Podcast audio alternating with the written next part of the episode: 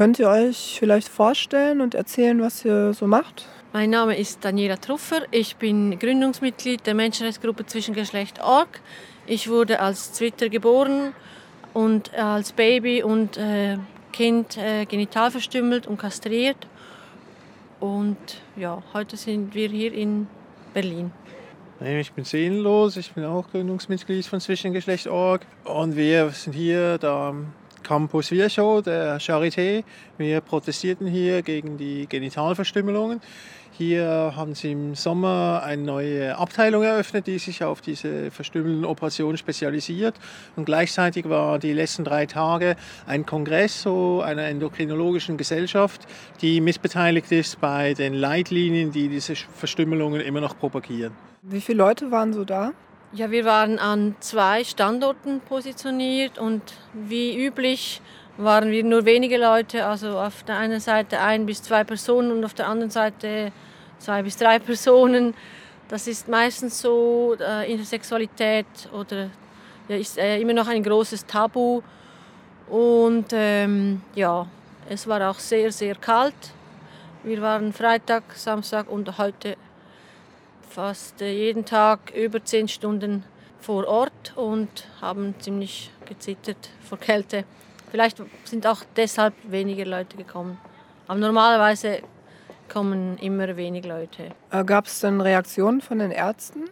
Ja, wir hatten eine Bewilligung von der Charité, weil wir ja einmal auf dem Campus der Charité protestiert haben, respektive eine friedliche Mahnwache abgehalten haben. Und es kamen zwei Ärzte und wollten uns quasi davonjagen, äh, was wir hier tun und wollten uns nicht glauben, dass wir eine Bewilligung haben von der Charité. Also intern haben die da offenbar irgendwelche Kommunikationsprobleme.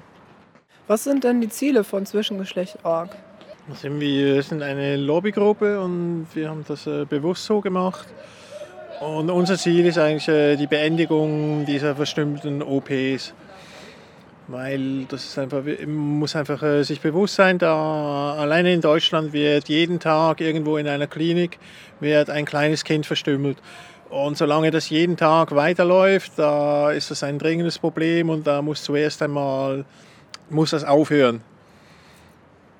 Und unser Ziel ist eigentlich, äh, also man muss wissen, die so Betroffene, die protestieren eigentlich äh, seit 15 bis 20 Jahren auch hier in Deutschland, klagen sie diese Operation an als westliche Form der Genitalverstümmelung. Und die Ärzte und die Politiker, die stellen sich immer blöd und taub.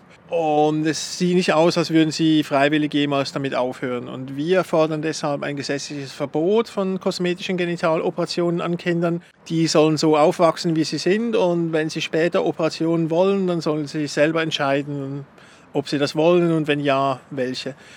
Und da die Ärzte freiwillig eh nicht aufhören, fordern wir eben ein Verbot so analog zur weiblichen Genitalverstümmelung.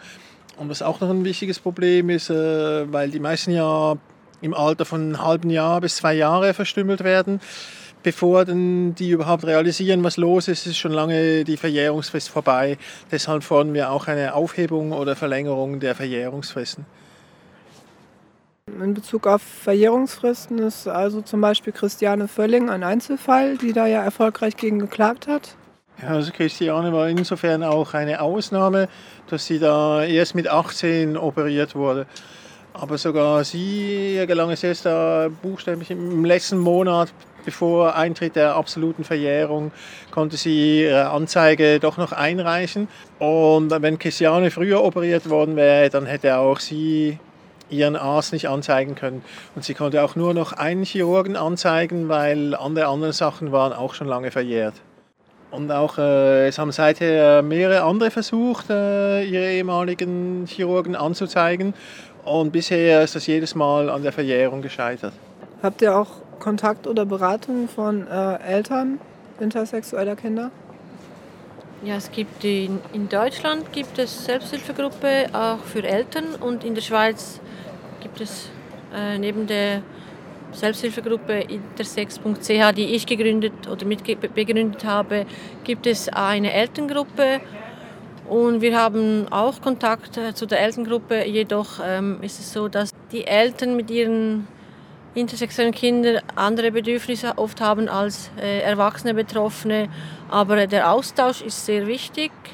Es geht auch darum, dass Eltern von intersexuellen Kindern und allgemein die Gesellschaft ähm, mitkriegt oder von Betroffenen erfährt, äh, die dieses äh, Leiden am eigenen Leib erfahren haben, damit das aufhört. Also Aufklärung ist sehr wichtig, dass ähm, erwachsene Betroffene darüber ähm, erzählen, davon erzählen, was man mit ihnen gemacht hat. Und das ist auch mein Anliegen. Deshalb gehe ich auch an die Öffentlichkeit und zusammen mit äh, Sinnlos und anderen Betroffenen auch, die uns unterstützen und dem Verein zwischen Geschlecht.org. Habt ihr denn das Gefühl, dass in puncto Aufklärungsarbeit äh, sich ein bisschen was tut oder getan hat in letzter Zeit? Ja, im äh, Christiane Völlingsprozess äh, hat ja ein ziemliches Medienecho ausgelöst. Ich glaube, das hat es vorher in dieser Form nicht gegeben. Aber ich gehe eigentlich so davon aus, äh, wenn die Hälfte der Leute auf der Straße wüsste, was hier in den Kinderkliniken geschieht, dann wäre die Sache gelaufen. Aber davon sind wir leider noch ein gutes Stück entfernt. Vielen Dank euch beiden für das Interview. Danke dir. Gute Heimreise und alles Gute. Vielen Dank. Dir auch. Dir auch. Tschüss. Tschüss. Tschüss.